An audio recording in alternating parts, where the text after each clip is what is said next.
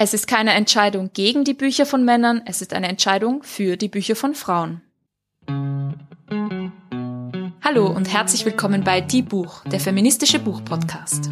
Die Buch ist ein Podcast über Bücher von Frauen und Themen, die uns als Menschen bewegen, aus einer feministischen Perspektive. Für Bücherwürmer und Lesefaule, für FeministInnen und alle, die es noch werden wollen. Ich bin Sophia. Und ich bin Julia. Ja, willkommen zu unserer heutigen Die Buch Extended Folge. Wir sind schon wahnsinnig, wahnsinnig aufgeregt. Und zwar werden wir heute das Haus- und Hofthema unseres Podcasts besprechen. Wir werden so ein bisschen zentrale Fragen klären, die auch unseren Podcast beschäftigen, nämlich Bücher von Frauen, Sexismus im Literaturbetrieb, was ist eigentlich Frauenliteratur, schreiben Frauen tatsächlich anders oder eben auch nicht. Und dafür haben wir uns die perfekte Gästin eingeladen. Wir freuen uns sehr, dass sie heute Zeit hat. Nicole Seifert, Autorin und Bloggerin und ihr Buch Frauenliteratur abgewertet, vergessen, wiederentdeckt, das 2021 im Kiepenheuer und Witsch Verlag rausgekommen ist. Das werden wir heute besprechen. Schön, dass du da bist.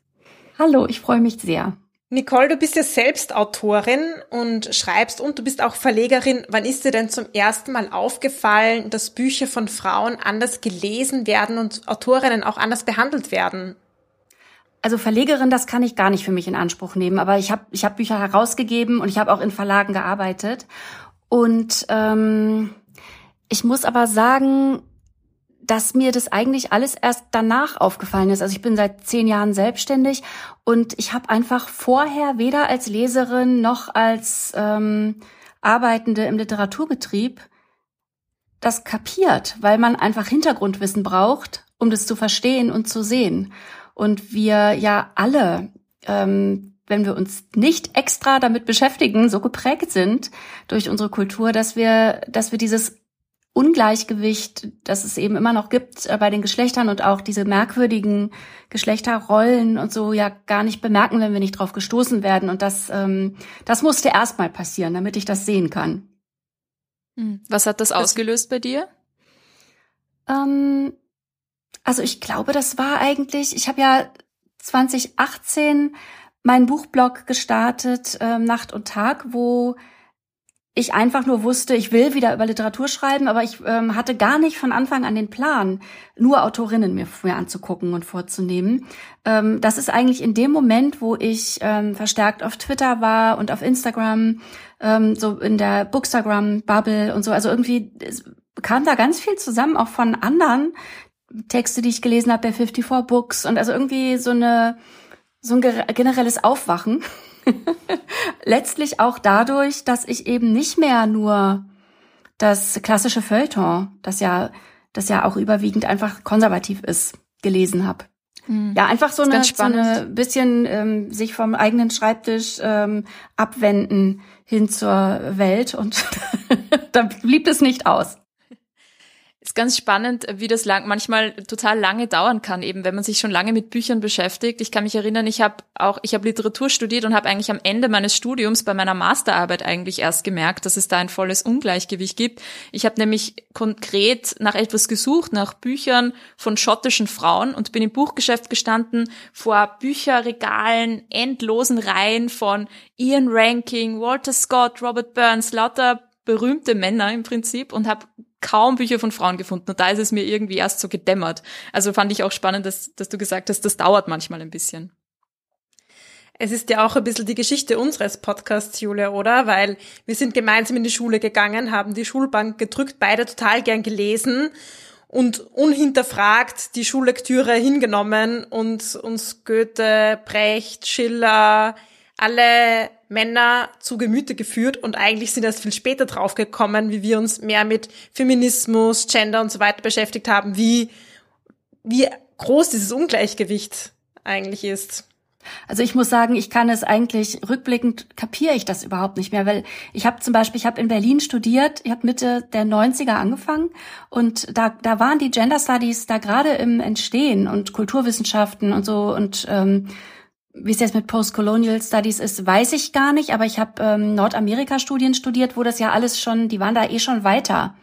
Und ähm, das äh, kam also irgendwie so ein bisschen vor, aber ich, äh, ich war da also definitiv nicht vorne mit dabei, obwohl ich die Möglichkeit gehabt hätte. Bedauere ich rückblickend natürlich irgendwie auch ein bisschen, aber ich bin dabei, es ähm, so ein bisschen nachzuholen. Ja, wir sind eben alle ein bisschen dabei, es nachzuholen und so den Blick jetzt mal drauf zu werfen. Dein Buch heißt, wie gesagt, Frauenliteratur abgewertet, vergessen, wiederentdeckt.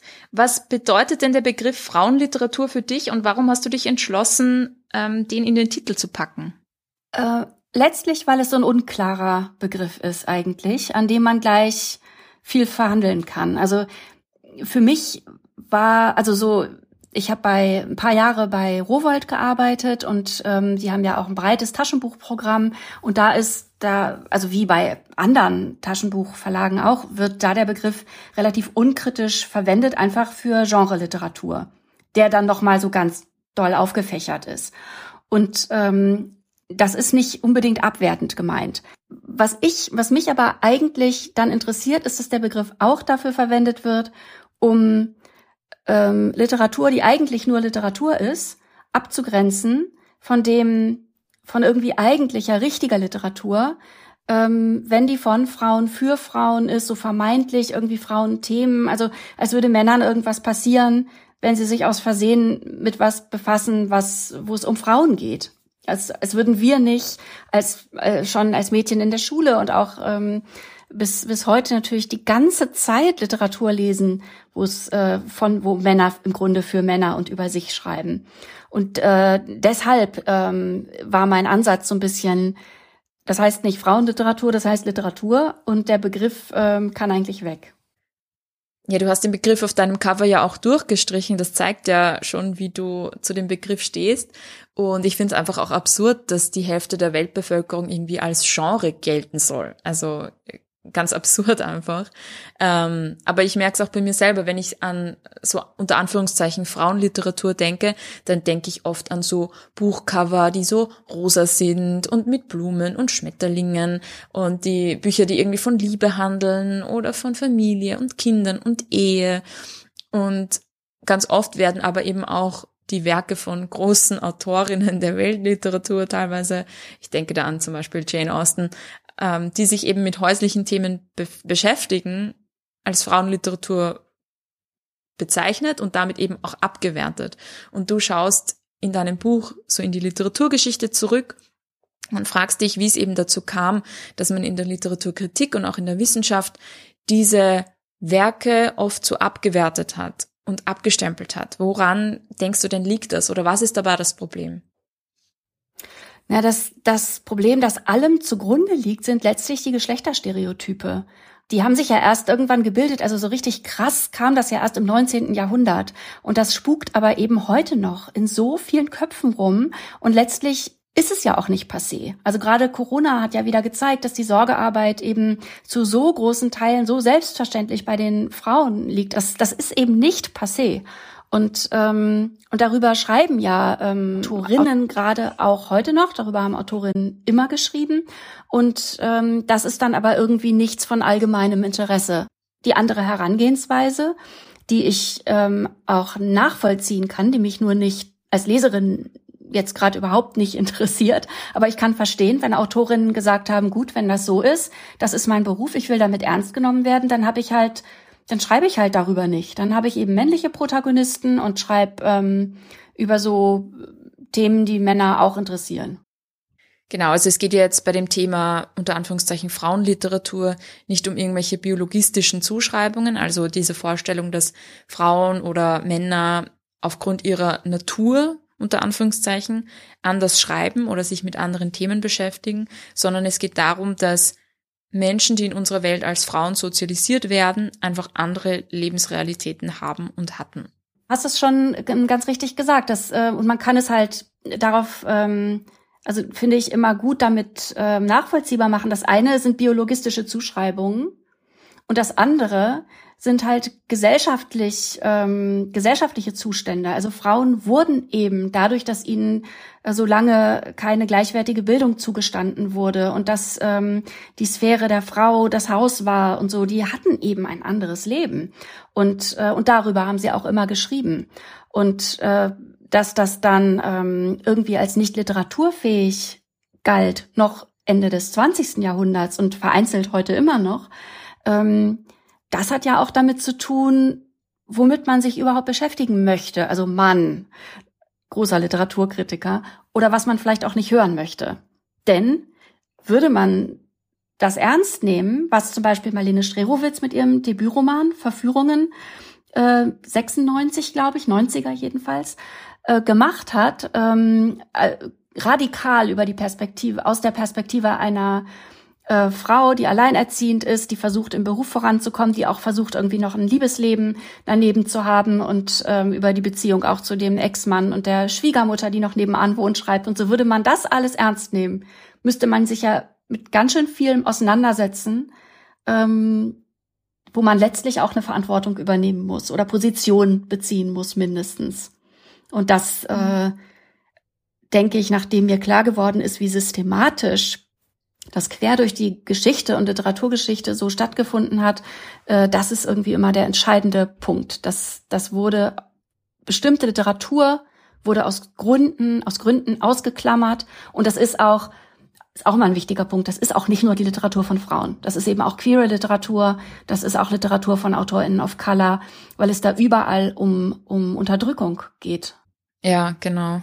Und das findet man eben auch in der Art und Weise, wie über Literatur geschrieben und gesprochen wird. Das zieht sich ja bis heute durch. Also wir haben schon öfter zitiert, aber es gibt diese Studie Hashtag Frauen zählen der AG Diversität, die gezeigt hat, dass Bücher von Frauen immer noch in den Medien weniger besprochen werden, daher weniger Aufmerksamkeit bekommen und dass männliche Kritiker vor allem Bücher von Männern besprechen und weibliche Kritikerinnen beides besprechen. Da kommt es zu so einem ja, Ungleichgewicht in der Aufmerksamkeit und dadurch verschwinden einfach viele Autorinnen einfach von der Bildfläche.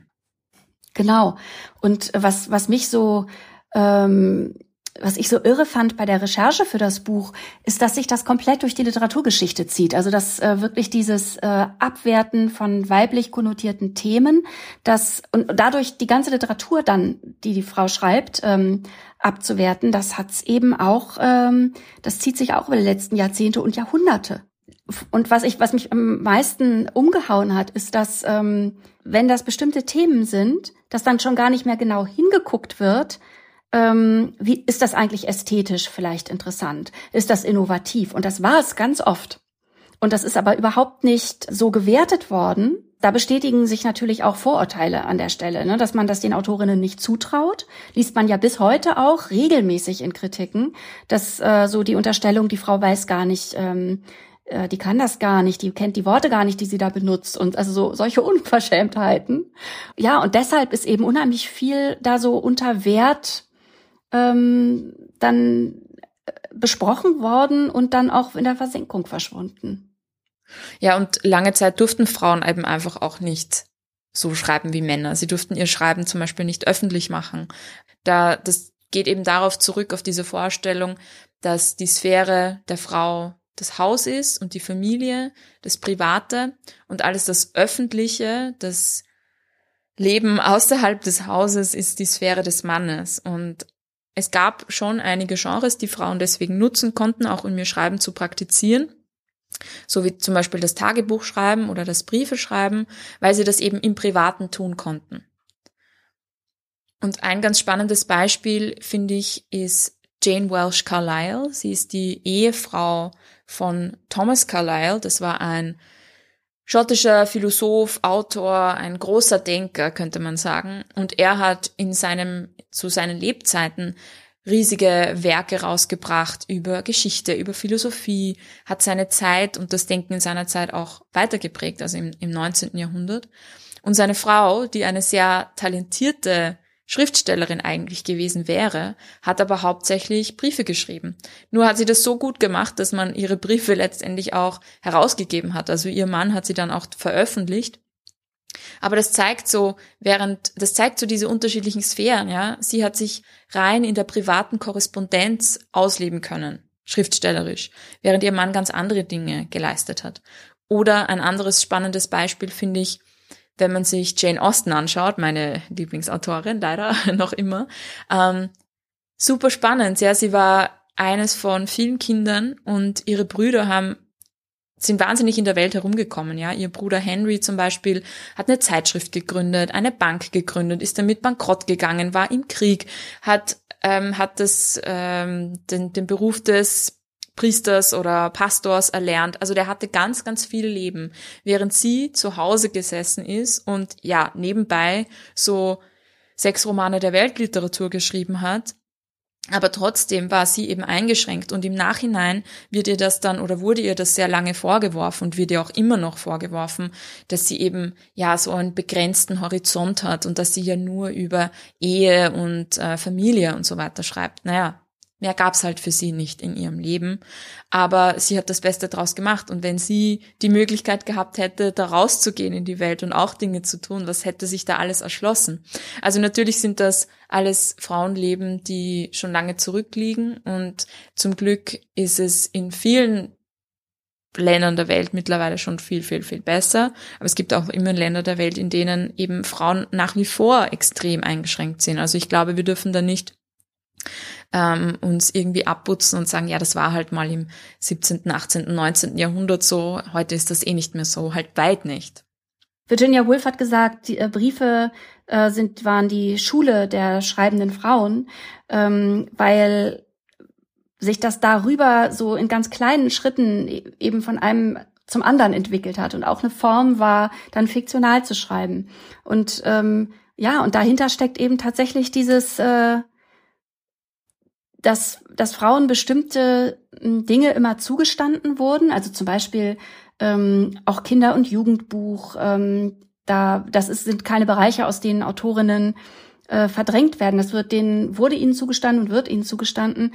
Ähm, ja, oder eben Genre oder so, wo es eben kritisch wird und deshalb interessiert mich das am meisten, ist dieser literarische Bereich, also wo es, wo es offensichtlich was zu verteidigen gibt, wo ähm, wo Frauen nicht mitreden sollen, wo, wo die, ähm, also jetzt mal ganz krass gesagt, ja, die Beispiele stehen ja zum, zum Teil im Buch und das ist jetzt, gilt, natürlich gilt das nicht für alle Literaturkritiker und so ist ja klar, aber es zieht sich durch. Es ist bei einigen Kritikern sehr, sehr deutlich, dass ähm, Frauen die nicht angepasst sind, ja, also die das Patriarchat nicht so internalisiert haben, dass sie genau das Gleiche von sich geben, sondern die merken, was abgeht und darüber schreiben, dass, äh, dass das in keinem Fall äh, in den ähm, Kanon darf oder dass die irgendwie überhaupt, da muss sehr, sehr deutlich gemacht werden, ihr habt hier nichts zu suchen. Und das sieht man auch bis heute.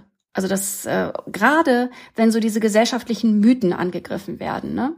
Ich bin auch letztens äh, mit dem Zug heimgefahren mit meinem Bruder und habe dein Buch gelesen und habe dann gleich mit ihm so begonnen zu reden über wie ungerecht das nicht ist und wie absurd, dass wir in unserer Schulzeit so wenig Bücher von Frauen gelesen haben. Und er hat dann gemeint, na ja, er hat in der Schule überhaupt keine Bücher gelesen von Personen, die jetzt jünger als vor 50 Jahren irgendwie erschienen sind, sondern halt lauter alte Bücher quasi.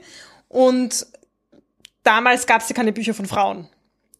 Das war seine Wahrnehmung. Ähm, woher kommt diese Wahrnehmung? Also das fand ich total irre, dass das tatsächlich äh, auch die Wahrnehmung war von Leuten, die sich eigentlich auskennen mit Literatur. Ähm, also zum Beispiel Leute, die im Verlagen arbeiten. Das ist das ist einfach das, was uns allen erzählt worden ist. Und und es stimmt halt nicht. Also Frauen haben immer trotzdem geschrieben. Und ähm, und es ist auch nicht so, also was dann als nächstes kommt, ist ja, aber die hat ja dann auch nur ein Buch geschrieben oder das ist ja auch alles nicht so gut und ist das nicht im Grunde auch alles recht trivial? Also so diese ganzen ähm, Sachen, die, die man dann denkt. Und das, äh, das stimmt eben nicht. Frauen haben immer geschrieben, auch wenn sie weniger geschrieben haben. Sie haben nicht so viel weniger geschrieben, wie ihr Anteil im Kanon ist. Ja, also das äh, und ähm, und interessant um zu sehen, was da passiert ist. Ich finde immer interessant, wie es dann zum Beispiel bei den Autorinnen, bei den super wenigen, die es geschafft haben. Also bei mir war zum Beispiel Annette von Droste-Hülshoff die eine Autorin, die ich in der Schule gelesen habe. Und die ähm, ist eben, also erstmal war die adelig und hatte keine Kinder und kannte auch die richtigen Leute und hatte männliche Fürsprecher, die dafür, also selbst erfolgreiche Autoren, die dafür gesorgt haben, dass, ähm, dass ihre Texte gleich in die entscheidenden Anthologien kommen und dann auch auf den Lehrplan und, und so. Die war dann eben wie auch viele männliche Autoren nie vergessen, sondern immer schon, also ganz schnell Kanon und das hat sich auch nicht geändert. Und was ich so interessant finde, ich habe jetzt auch viel mich mit Biografien von Schriftstellerinnen ähm, immer mal wieder beschäftigt. Und was so auffällig ist, ist, dass die, die überhaupt den Mut hatten, zu schreiben, ja, also die auch fanden, sie haben was zu sagen und die das entgegen aller Widerstände ähm, dann äh, zum veröffentlichten Buch gebracht haben, die hatten meistens also natürlich waren das oft äh, fast immer Frauen des Bürgertums und die hatten fast alle Väter, die was gehalten haben von ihren Töchtern und denen was zugetraut haben. Und ähm, also ich glaube praktisch durch die Bank, ja. Also das ähm, es, es braucht schon, also daran sieht man einfach, wie ja wie Patriarchat funktioniert. Das ist äh, woher auch die Anerkennung kommen muss, damit das äh, was wird. Mhm. Ja, und auch, dass es Allianzen braucht irgendwo. Auch verständlich, oder? Ich meine, Einzelkämpferin zu sein ist super hart und weiß ich nicht, kann man auch nicht zu vielen zumuten. Und deshalb, ja, braucht es Allianzen, denke ich, ähm, um das wettzumachen. Ja, und ich finde es auch schön, weil du zeigst in deinem Buch, dass diese Trennung zwischen den unterschiedlichen Lebenssphären ja oft genug auch aufgebrochen wurde, dass zum Beispiel Frauen und Männer zu einer ähnlichen Zeit auch ähnliches geschrieben haben, manchmal auch ähnlich gehypt wurden zu dieser Zeit, aber das Buch vom männlichen Autor ist weitergetragen worden, ist und jetzt noch bekannt und das Buch von Frauen ist zum Beispiel vergessen worden. Oder umgekehrt, Männer haben über was geschrieben, wenn das eine Frau schreiben würde, würde wäre es ganz anders bewertet worden.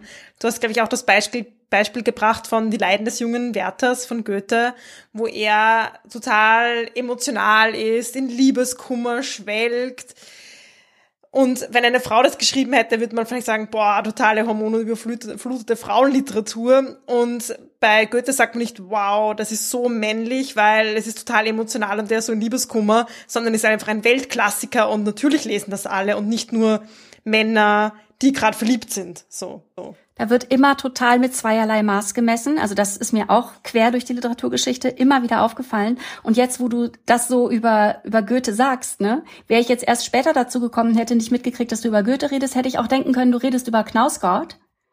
Weil das nämlich bei dem auch, äh, das ist ja großartig. Da schreibt jemand über Kindererziehung und Haushalt und wie es ihm damit geht und so. Ich meine, das Besondere ist natürlich, dass das ein Mann macht.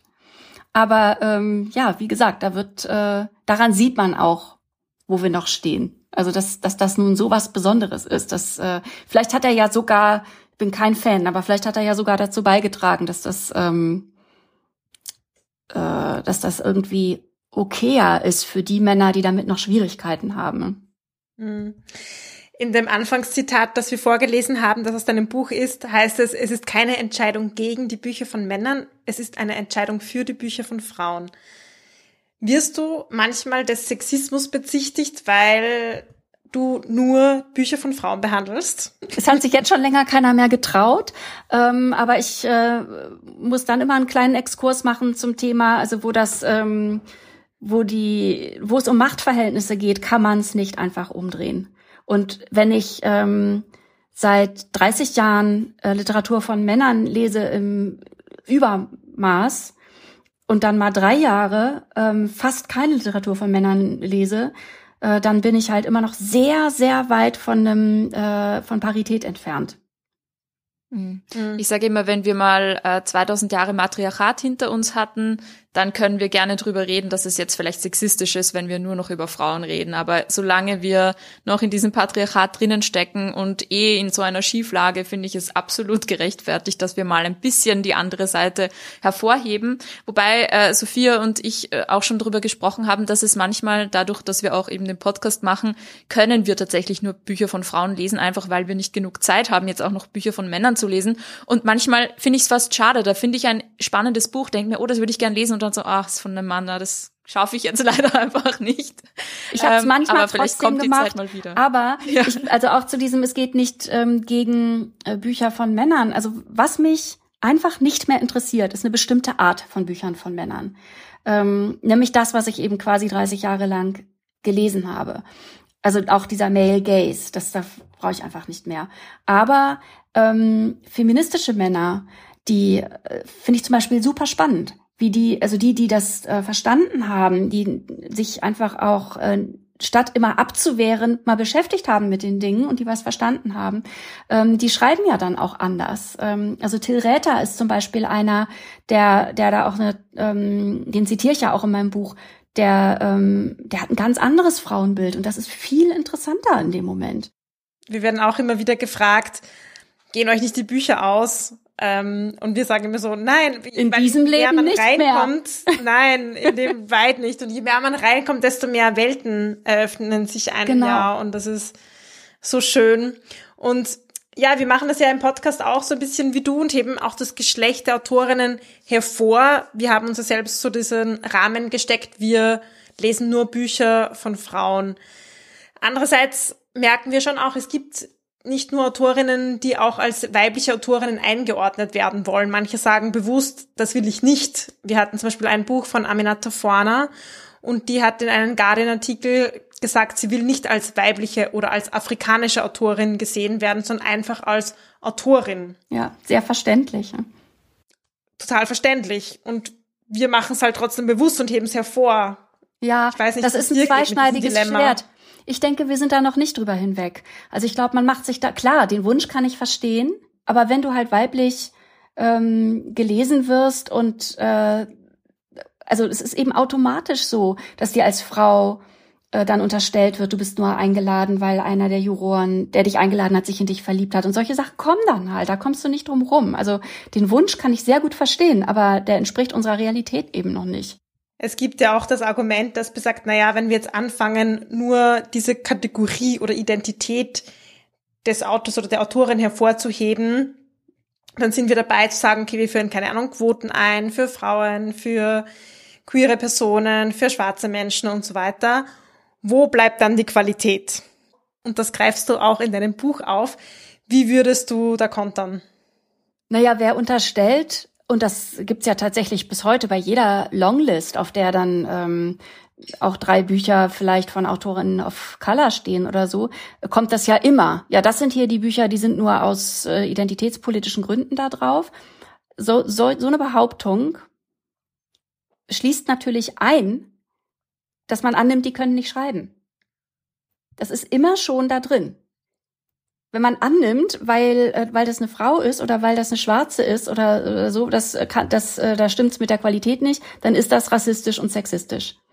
Das ähm, also man muss das schon erstmal lesen ähm, und es ernsthaft einbeziehen und das ist auf diesen Listen, weil es gelesen wurde von der Jury, das ähm, um, um das dann beurteilen zu können. Und das ist eben wieder dasselbe wie in der Literaturgeschichte, was ich vorhin gesagt habe, dass ähm, dass das mit so, man will das nicht haben, das wird mit, man gesteht sich aber seinen eigenen Rassismus und Sexismus und so Transfeindlichkeit, Homosexuellenfeindlichkeit nicht ein, ähm, sondern das kriegt dann einfach dieses Etikett.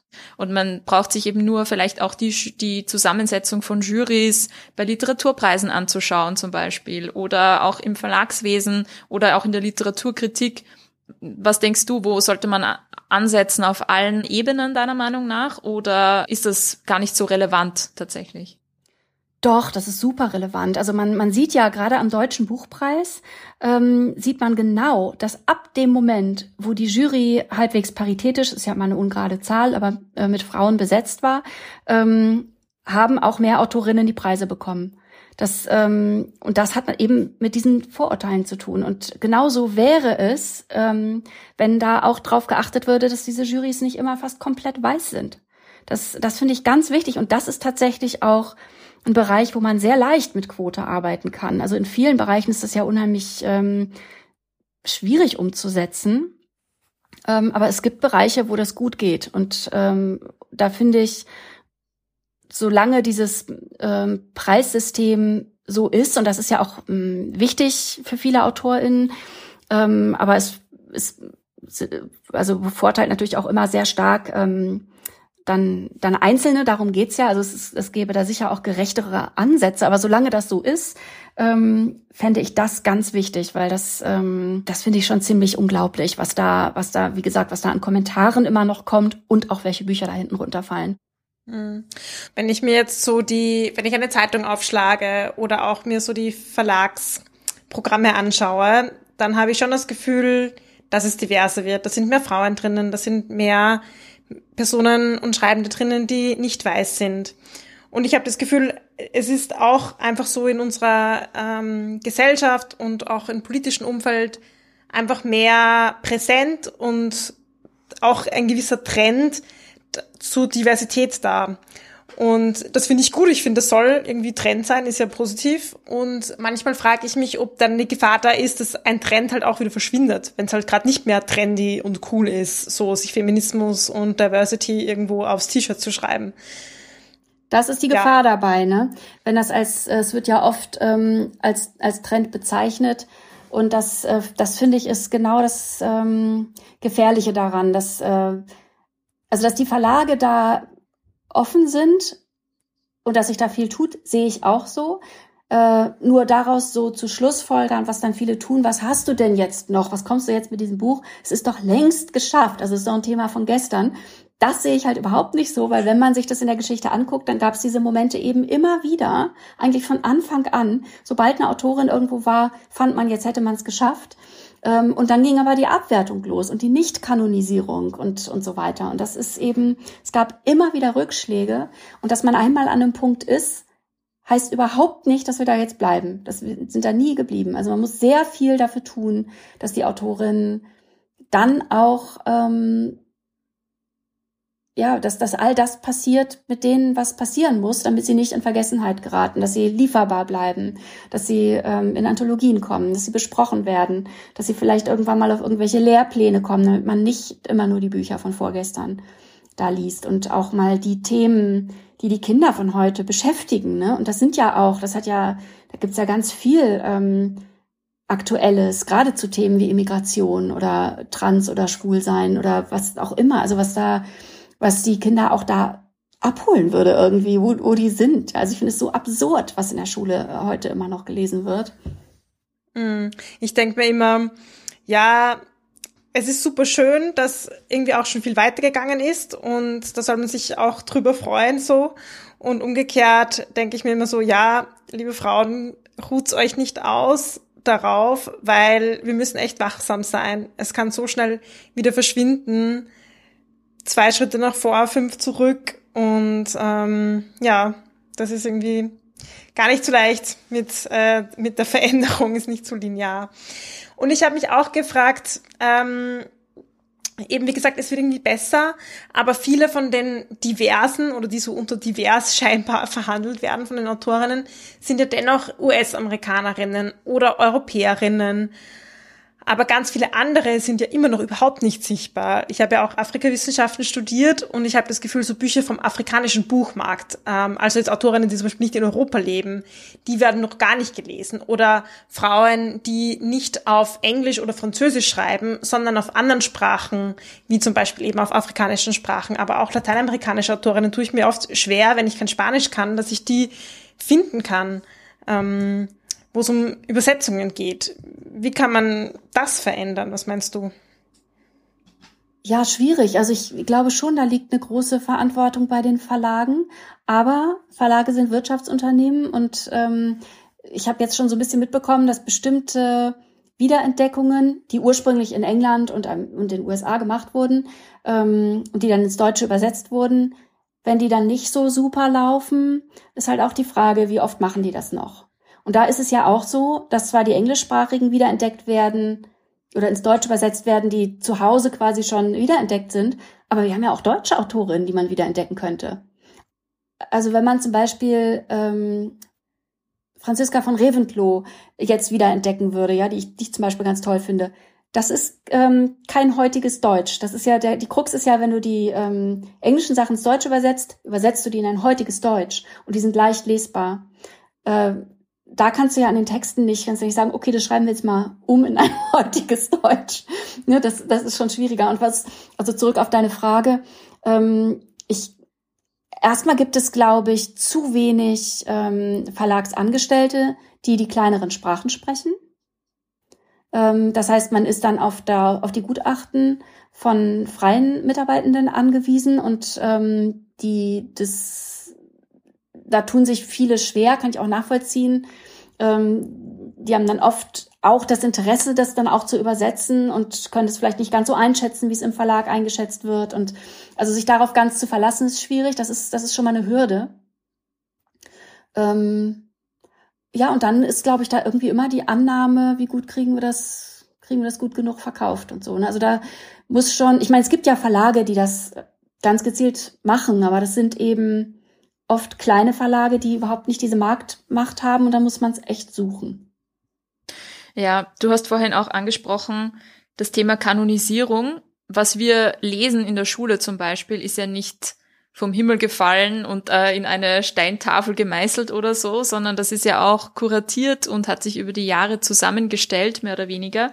Was ich auch so spannend fand in deinem Buch, du sprichst auch von De- und Rekanonisierung, also dass man diese, diesen Kanon, also diese im Prinzip äh, Ansammlung von Büchern, die als große wichtige Literatur, die sozusagen weitergegeben wird von Generation zu Generation, die so gelesen wird, dass man die auch eben verändern kann. Und mich würde jetzt auch interessieren, gäbe es ein Buch, wo du sagst, zum Beispiel aus der deutschsprachigen Literatur, ähm, wo du sagst, das gehört unbedingt, unbedingt in den deutschen Kanon? Also es gibt ähm, es gibt ein paar Bücher, die jetzt durchaus gar nicht so unbekannt sind, also man äh, aber wo man auch nicht sagen kann, dass die Teil des Kanons sind. Also ich finde zum Beispiel Marlene Haushofer Die Wand äh, ist jetzt überhaupt nicht unbekannt, aber es gibt von Marlene Haushofer keine Gesamtausgabe. Ähm, es gab auch äh, zu ihrem, die hatte ja 50. Todestag und 100. Geburtstag im letzten Jahr, da gab es irgendwie anderthalb Artikel in Deutschland zumindest. Ähm, und, äh, und sie ist auch keine Schullektüre. Obwohl man, finde ich, ich weiß nicht, ich weiß jetzt nicht, wie ich sie irgendwie als 16-Jährige gelesen hätte, ne? Ob das vielleicht sogar ein bisschen hart ist, ob man da das nötige Verständnis hat, das kann ich, wohl meine Tochter in dem Alter ist, gerade irgendwie schwer sagen, ist ja auch sicher sehr subjektiv.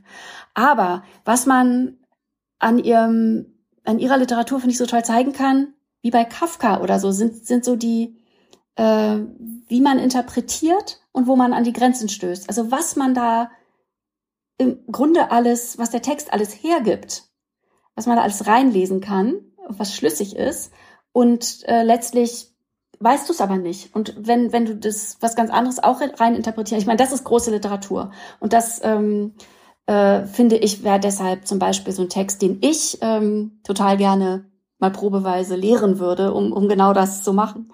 Ähm, aber da gibt's natürlich ich meine, das, ähm, das ist alles nicht so exzeptionell, was in der Schule gelesen wird. Also letztlich wird immer dann so getan, als wären das alles die großen ähm, Genies, aber ähm, eher, es wäre ja eher die Frage, mit welcher Autorin kann man das nicht machen? Also das, mit all den großen Autorinnen könnte man das machen. Wir fragen natürlich auch nicht ganz ähm, un, uneigennützig. Wir planen nämlich so eine Klassikerinnenreihe.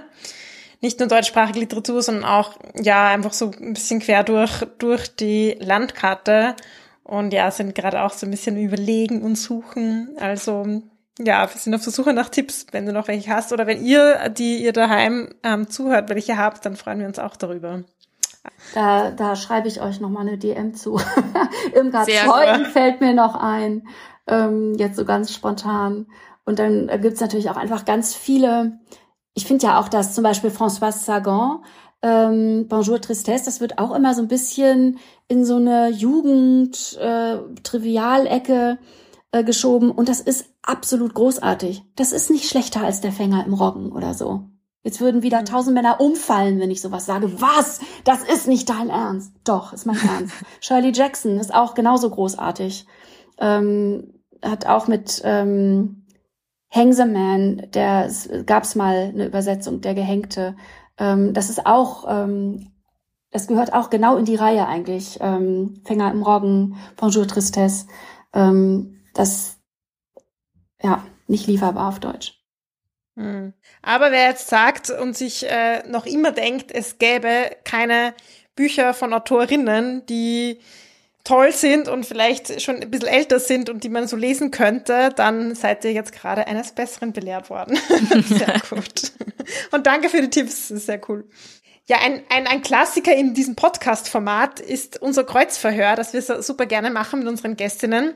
Und da geht es darum, dass wir dir ganz kurze Fragen stellen und du antwortest spontan aus dem Bauch heraus, auch ganz kurz, was dir dazu einfällt. Bist du bereit? Mhm. Wer ist eine Lieblingsautorin von dir? Aktuell gerade Shirley Jackson. Hast du ein feministisches Vorbild? Oh, dafür, äh, äh, vielleicht, ähm, ach nee, super schwer, super schwer.